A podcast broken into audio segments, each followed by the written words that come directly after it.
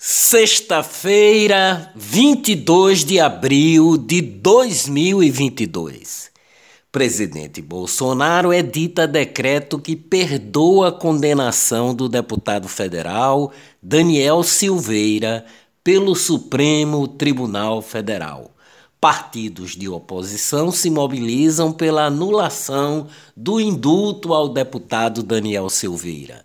PDT e PSOL devem tomar medidas no STF e no Legislativo para que o decreto presidencial não seja válido. O senador Randolph Rodrigues vai ao STF para derrubar a graça, como se chama o indulto, concedida por Bolsonaro a Daniel Silveira.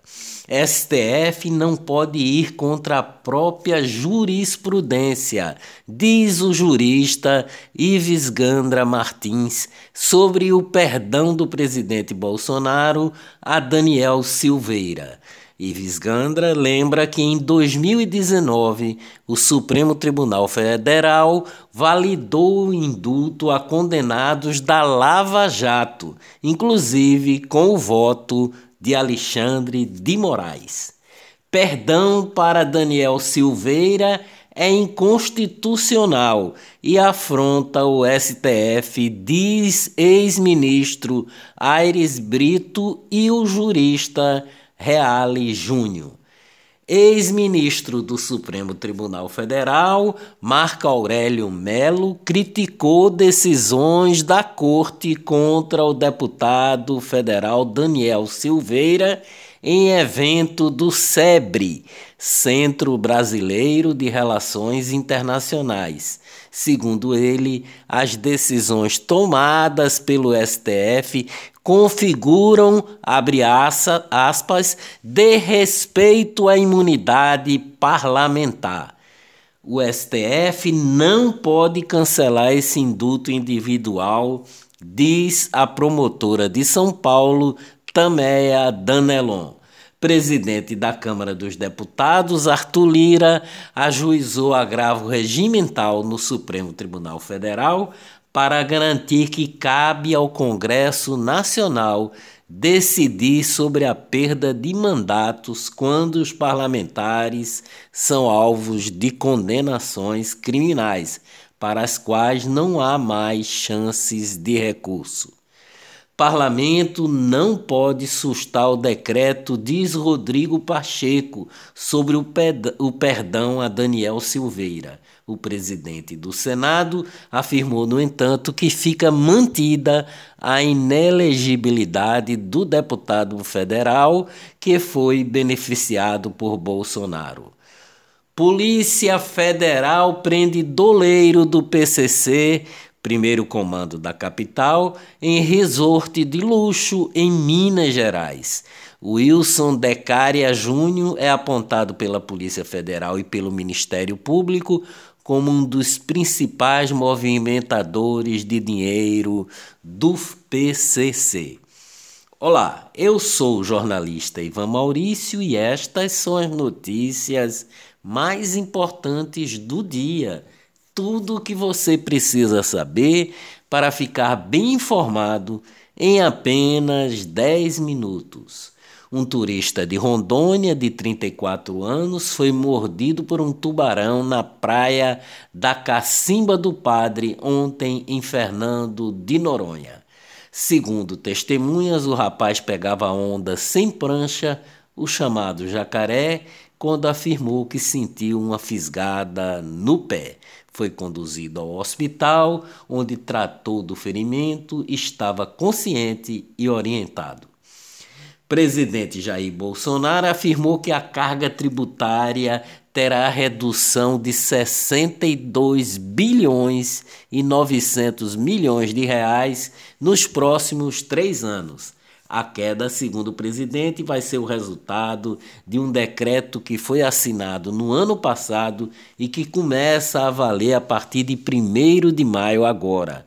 A renúncia tributária ocorre por meio da tabela de incidência do imposto sobre produtos industrializados, conhecida como TIP Cristiano Ronaldo posta foto com filha recém-nascida em casa e agradece o apoio. O jogador usou as redes sociais para anunciar que a esposa e a criança saíram do hospital após a morte do gêmeo. Pelé recebe alta dois dias depois de ser internado em São Paulo para tratar de tumor. Economia no mundo. Algarve, em Portugal, faz campanha para atrair trabalhadores para o próximo verão europeu. É uma das regiões de Portugal mais atingidas pela falta de mão de obra no turismo. O turismo em Portugal precisa de 3 mil empregados e faz um apelo aos brasileiros: venham trabalhar. Suas Excelências, relata o colunista Cláudio Humberto, o senador de primeiro mandato, Ângelo Coronel, do PSD da Bahia, curtiu em São Paulo o período de carnaval fora de época, no fim de fevereiro, com direito à hospedagem em um dos hotéis da rede Atlântica. Senado não funcionou no período em que ele ficou ali hospedado com a esposa na suíte Luxo King para não fumantes, de 26 de fevereiro a 2 de março últimos. Ainda assim, a conta é nossa. A nota fiscal que ele apresentou ao Senado para obter o ressarcimento registra o valor de R$ 2.593 e setenta centavos do meu, do seu imposto. Os Supremos da Corte. Daniel Silveira teve o dobro da pena da maior traficante da Bahia. Ainda em 2019, o ministro Marco Aurélio Melo tomou uma decisão firme, recusando o habeas corpus para Jaziane Silva Teixeira, considerada pela polícia a maior traficante de entorpecentes da Bahia. Jaziane foi condenada a quatro anos e nove meses no regime inicial semiaberto. A pena é quase a metade da imposta a Daniel Silveira. Em janeiro desse ano, um narcotraficante preso com 336 quilos de maconha foi condenado a sete anos e dez meses e oito dias de reclusão, dois anos a menos que Daniel Silveira.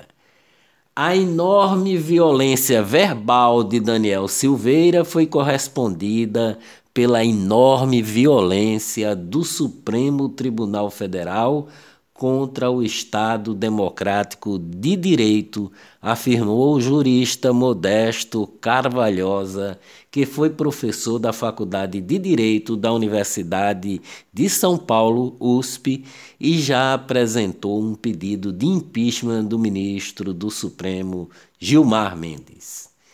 Como a vítima pode ser relatora do processo? Para quem não é da área, explico. O relator dá o voto principal do processo, o voto condutor. A vítima está impedida, disse a jurista e deputada estadual por São Paulo, Janaína Pascoal. Após ser julgado pelo Supremo Tribunal Federal, o deputado federal Eduardo da Fonte foi absolvido por unanimidade de 11 votos a zero da acusação de ter cometido os crimes de corrupção passiva e lavagem de dinheiro. Eleições. PT decide mudar o marqueteiro da pré-campanha de Lula. Saída do publicitário Augusto Fonseca resulta da crise instalada na equipe de comunicação do pré-candidato do PT. Dentro do partido, há uma queda de braço entre o ex-ministro da Comunicação, Franklin Martins, e o secretário de Comunicação do PT, Gilmar Tato. De janeiro a março, o Brasil ganhou 1.144.481 novos eleitores na faixa etária de 15 a 18 anos. Já nos pleitos de, 18, de 2018 e 2014, foram emitidos algo em torno de 877 mil novos títulos, respectivamente. Pernambuco confirmou ontem mais 1.143 casos e seis óbitos por Covid Cinco pacientes tinham doenças pré-existentes além da Covid. Mortes ocorreram entre os dias 15 de fevereiro deste ano e o 11 de março, um intervalo de 24 dias. Covid no Brasil. O Brasil registrou ontem 86 nove mortes por Covid e a média de óbitos vai abaixo de 100. Dias melhores virão com certeza. Bom fim de semana. Até segunda-feira ou a qualquer hora, se Deus quiser. Não tem feriado para notícia.